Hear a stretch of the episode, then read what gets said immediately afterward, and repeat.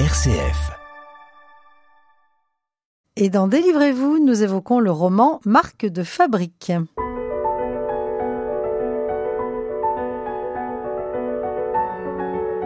Délivrez-vous. Laetitia de Traversée. Nous nous télétransportons à l'époque de la révolution industrielle grâce à votre premier roman, Cécile Baudin.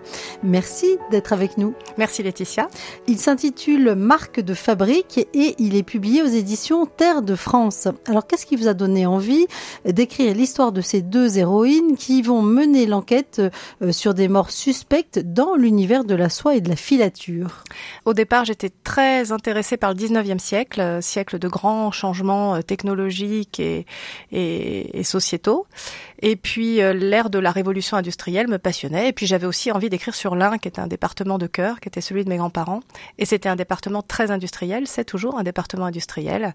Donc euh, voilà pourquoi j'ai choisi de parcourir euh, l'Ain industriel dans cette histoire. Alors il y a une foultitude de personnages hein, dans ce roman, mais j'aurais envie de dire que l'usine pensionnat est aussi un personnage puisque ça va être le cœur de votre suspense. Alors l'usine pensionnat, mais les lieux en général, hein, on, on suit une enquête qui se passe donc euh, effectivement dans cet univers presque carcéral des usines pensionnats du 19e. Alors qu'est-ce que c'est hein, Vous allez nous expliquer. Alors une usine pensionnat, c'est comme euh, son nom l'indique, c'est une fabrique, une usine. En l'occurrence là, il s'agit d'une filature, donc où on transforme des cocons en fil de soie qu'on va tisser parce que c'est pas forcément évident de trouver de la main d'œuvre capable de se déplacer tous les matins pour venir travailler, eh bien on va garder à domicile, en pensionnat, en interne, euh, des jeunes filles notamment, euh, depuis qu'elles ont 11, 12 ans, euh, parfois jusqu'à leur mariage, elles vont vivre à l'usine comme des pensionnaires d'une de, école internat, et elles vont aussi y travailler la journée. Et ce sont des religieuses qui tiennent l'orphelinat. Ce sont des religieuses qui supervisent tout l'aspect vie courante et quotidienne, pas professionnelle, mais vie courante et quotidienne de ces jeunes filles, absolument et en l'occurrence, une certaine sœur Placide, un sacré tempérament. Oui. Comment est-ce qu'on peut la décrire? Sœur Placide, c'est une femme d'un âge déjà un petit peu mûr, un petit peu désabusée par la vie, peut-être un peu frustrée aussi par ses, par ses choix de vie, un peu sévère d'ailleurs avec, euh, avec les pensionnaires, mais finalement qui va s'appuyer sur la disparition de l'une d'entre elles pour redevenir euh, ce qu'elle était peut-être quand elle était plus jeune et retrouver une part d'idéal et de fougue. Oui, l'une d'entre elles qui s'appelait Léonie, avec qui elle avait un lien particulier de quelle nature? Un lien que moi je, je qualifierais euh, de maternel une affection maternelle et, et ce qui n'est pas forcément euh, censé être le cas dans, dans, cet univers et dans sa condition, mais l'instinct maternel a été le plus fort. Et finalement, l'instinct maternel a été plus fort que sa vocation, euh, que sa vocation de religieuse. Et c'est ce qui fait qu'elle va rechercher cette jeune femme. Oui, qui a disparu. Alors une autre enquêtrice est sur le coup, c'est Claude Tardy. Alors un sacré brin de femme. Elle est habillée en homme. Pourquoi? Elle est habillée en homme parce qu'elle vient de réussir. Euh, donc on est à la fin du 19e. Elle vient de réussir le concours des inspecteurs du travail ouverts aux femmes. Elles sont pas nombreuses, hein, elles sont à peine six sur une centaine, mais si les femmes ont le droit d'être inspectrices, à l'époque, elles ne sont pas censées rentrer dans les usines où il y a soit des hommes, soit des machines. Donc ça limite quand même considérablement euh, leur capacité de travail. Claude, qui ne veut pas se limiter dans sa capacité de travail et s'en tenir qu'aux ateliers de famille, se déguise pour pouvoir faire son métier. Elle se met carrément une moustache postiche Elle se met une moustache, elle lisse ses cheveux courts, euh, elle bande sa poitrine. Voilà, alors bien évidemment, c'est aussi une métaphore sur euh, les femmes qui, dans les métiers d'hommes, parfois peuvent être tentées de gommer une part de leur, de leur féminité pour être légitime. Oui, alors de temps en temps, elle perd un peu sa moustache hein, dans, la eh bataille. Eh bah oui, bah oui, bah oui, sinon ce serait pas drôle. elle est assistée par un homme assez complexe, Edgar Roux, euh, son mentor. Qu'est-ce qu'on peut en dire? Edgar Roux, pour moi, il incarne euh, effectivement une certaine, euh, peut-être, schizophrénie masculine où à la fois on est, on est habité par des certitudes de l'époque hein, sur les hiérarchies entre les hommes, les femmes, la place des uns et des autres, et en même temps c'est un homme qui foncièrement n'est pas mauvais, qui est bon et qui finit par reconnaître le talent euh, qu'il soit chez une femme ou chez un homme. Et en cela, il est assez, euh, assez complexe et assez dual. Oui, on va voir euh, effectivement qu'il y a des ambiguïtés dans son parcours. Alors, vous mettez en scène aussi des lieux qui existent, qui ont existé. Je pense aux fameuses glacières de silence. J'ai eu la chance d'aller les découvrir. Euh, c'est près de Nantua. Et alors, c'est incroyable. C'était un lac qui, euh, eh bien, était découpé hein, euh, en morceaux pour fournir en glace la France, mais aussi l'Algérie ou d'autres pays. C'est incroyable. Bah, on est à une époque où le frigo n'existe pas Et pour autant, les glaces, les sorbets et la conservation des aliments existent.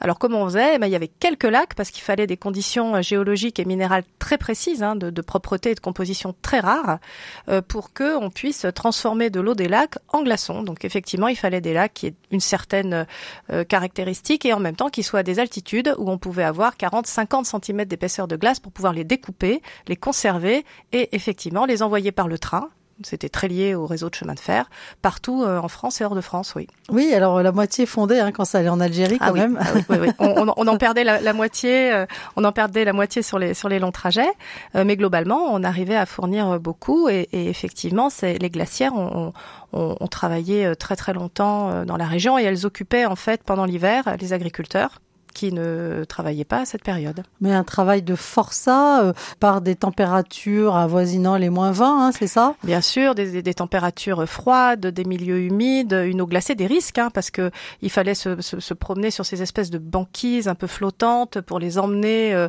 là où on allait les couper, et, euh, et ça donnait lieu, bien sûr, parfois à des accidents assez redoutables. Oui, alors si on tombait dans l'eau, ben on risquait la mort, et c'est ce qui arrive d'ailleurs dans, dans, votre roman. La, la mort, l'hypothermie, d'être coincé entre les blocs, euh, voilà. Mais comme beaucoup de, des métiers de cette époque qui étaient effectivement très périlleux. Oui, alors il y a plusieurs morts suspectes et en particulier euh, deux jeunes à deux endroits différents qui se ressemblent comme deux gouttes d'eau et dont un justement qu'on retrouve euh, sous un bloc de glace.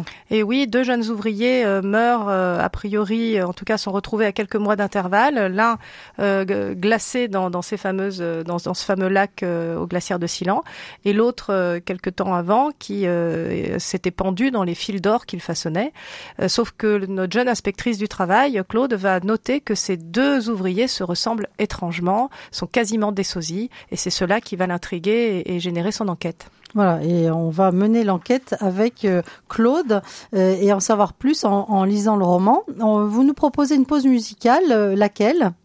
Eh bien, nous avons choisi Juliette et les petits métiers pour être un peu dans l'ambiance du 19e et de, des métiers oubliés. Ils arpentaient les rues et campaient sur les places, chargés d'objets obscurs, de graines ou bien de vent, proposant tout ou rien et de bien peu vivants. Leur grand cri appâtant la veine populace. Ils arpentaient les rues et campaient sur leur voix et leur musique, leurs mains escamotant les piécettes. Délivrez-vous, Laetitia de Traverset. Juliette, petit métier, alors que nous évoquons votre roman, Cécile Baudin, marque de fabrique, qui euh, nous parle de ces fameuses usines pensionnats où euh, des jeunes euh, de 12-13 ans hein, étaient employés. alors vous, vous parlez de, de soie de Soierie et en particulier de la famille Perrin. Comment est-ce qu'on peut la qualifier, cette famille? C'est une famille euh, industrielle, notable, euh, riche, pas forcément euh, malveillante euh, pour autant. Hein. On est dans une époque où euh, on a, on, découvre le paternalisme hein, qui va prévaloir pendant très très longtemps. Donc c'est des gens qui, qui, pensent en toute sincérité et d'ailleurs ils ont pas tort pour l'époque que avec le travail et tout ce qu'ils vont amener autour, c'est-à-dire des logements, une culture, une éducation, un métier, des salaires, ils structurent finalement la société de l'époque autour autour du travail. Oui, le seul problème c'est que les jeunes employés en particulier là dans, cette usine pensionnat euh, Perrin, sont finalement exploités. Bien sûr, ils sont exploités, euh, mais ce qui est terrible pour l'époque et qui rend d'ailleurs les choses un peu complexes et pas si pas si manichéennes, euh, c'est que bien sûr ils sont exploités, mais dehors ce serait pas mieux.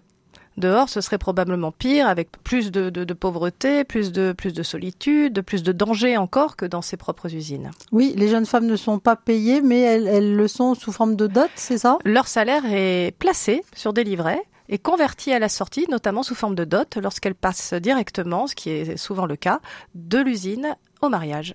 Oui, et alors, du coup, elle, elle, la dot, elle est pour le mari? Oui, mais c'est la garantie de faire un beau mariage. Elles ont le temps d'apprendre un métier, de faire un plus joli mariage, de se constituer une, aussi un trousseau. Et du coup, elles ont, elles ont une chance d'avoir derrière. Euh, c'est pour ça que c'est complexe. C'est à la fois effectivement très impressionnant et depuis le 21e siècle, on regarde ça de manière euh, effrayée et, horrifiée. Mais en réalité, pour certaines d'entre elles, ça pouvait à l'époque être qualifié de chance. C'est ça qui est assez étonnant. Oui, alors vous parlez aussi de l'ancienne argue royale à Trévoux euh, qui faisait des fils d'or alors, c'était quoi Alors, il, il, y a une tradition euh, historique hein, à Trévoux, euh, d'une manière générale, autour des métaux. Mais Trévoux pouvait, à l'époque, euh, enfin, il y a longtemps, hein, battre, battre la monnaie. Et, et, donc, il y a une tradition depuis toujours à Trévoux, alors des métaux, et puis aussi des filières, c'est-à-dire ces espèces de... Ça ressemble à un petit sablier, très fin, avec une petite pierre précieuse à l'intérieur.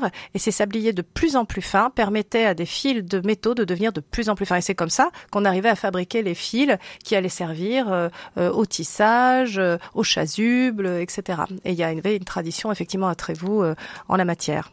Alors, qu'est-ce qui vous a donné envie, Cécile Baudin, de vous intéresser à cette histoire d'usine pensionnat, vous qui travaillez dans un autre domaine, hein, puisque vous êtes dans les DRH voilà, je, je, je, suis DRH. Le 19e siècle, d'une manière générale, moi, m'intéresse beaucoup. Il est plein de, métiers, euh, et notamment industriels, qu'on a, qui ont disparu, qu'on a oubliés. On parle beaucoup euh, dans l'actualité de réindustrialisation, mais ça veut dire qu'un jour on a désindustrialisé et qu'un jour on avait industrialisé. Donc, qui sont ces gens qui ont fait euh, finalement ce que va être le, le, 20e siècle? Quels métiers ont disparu? Qu'est-ce qu'ils savaient faire? Moi, je trouve ça incroyable, surtout qu'il reste des, des, ruines, des décors qui sont qui sont vraiment hyper cinématographiques en plus. Hein. C'est passionnant. Je suis passionnée par cette époque de grandes transformations, de grands bouleversements, de grandes émancipations aussi, et qui, par certains côtés, me rappelle aussi, euh, euh, toute proportion gardée, mais me rappelle aussi notre notre époque. Oui, de quelle façon?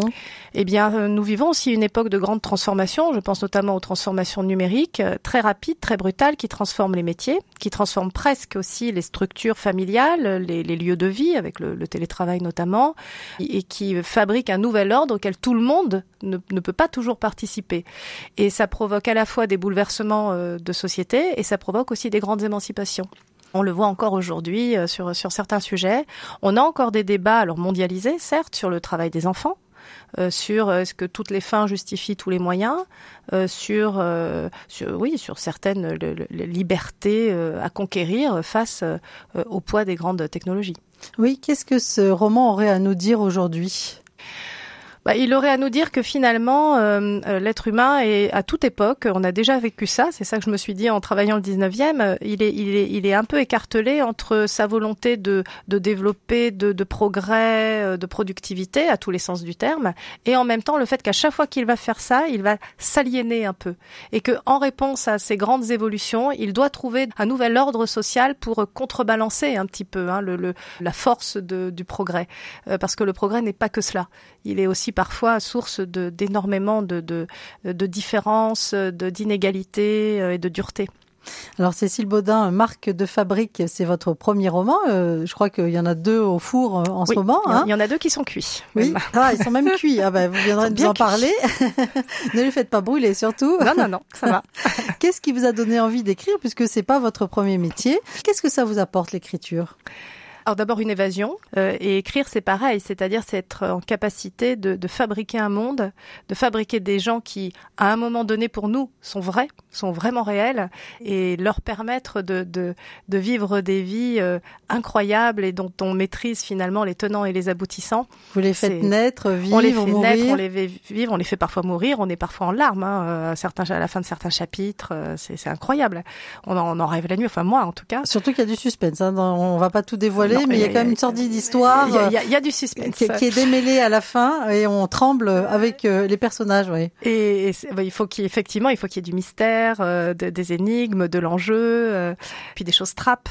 Donc ça vous habite complètement au point d'avoir l'impression d'avoir rencontré vraiment ces personnes? Ils sont vivants pendant que j'écris, ils sont vivants, ils existent et je raconte leur histoire. Je la vois se dérouler sous mes yeux comme un film et je la raconte aux gens en leur disant regardez cette histoire, elle est quand même vachement incroyable. Et vous avez du mal à leur dire au revoir à la fin? C'est un, un moment euh, très triste, euh, le moment de la fin d'une écriture très très triste. Alors on se dit que ça reviendra. Euh, on quitte un monde euh, qu'on s'était totalement approprié pour l'avoir en plus créé. Donc on le quitte, on le laisse. Euh, on ne sait pas s'il continue sans nous. Et oui, il y a quelque chose. On est un peu orphelin de, de ces gens-là, oui. Et peut-être qu'ils ressurgiront dans un, ah, bah, un autre roman, on ne sait jamais. Peut-être, c'est possible en tout cas. Ah, je vois votre petit sourire en coin que c'est pas impossible. Non. eh ben, un grand merci de nous avoir partagé votre passion de l'écriture. Merci Laetitia. Et puis euh, cette ambiance euh, euh, qui nous ramène hein, au temps de la révolution industrielle et qui nous font connaître ces fameuses usines pensionnats. Je rappelle le titre de l'ouvrage, Marque de fabrique, Cécile Baudin. C'est paru aux éditions Terre de France. Bonne écriture. Merci.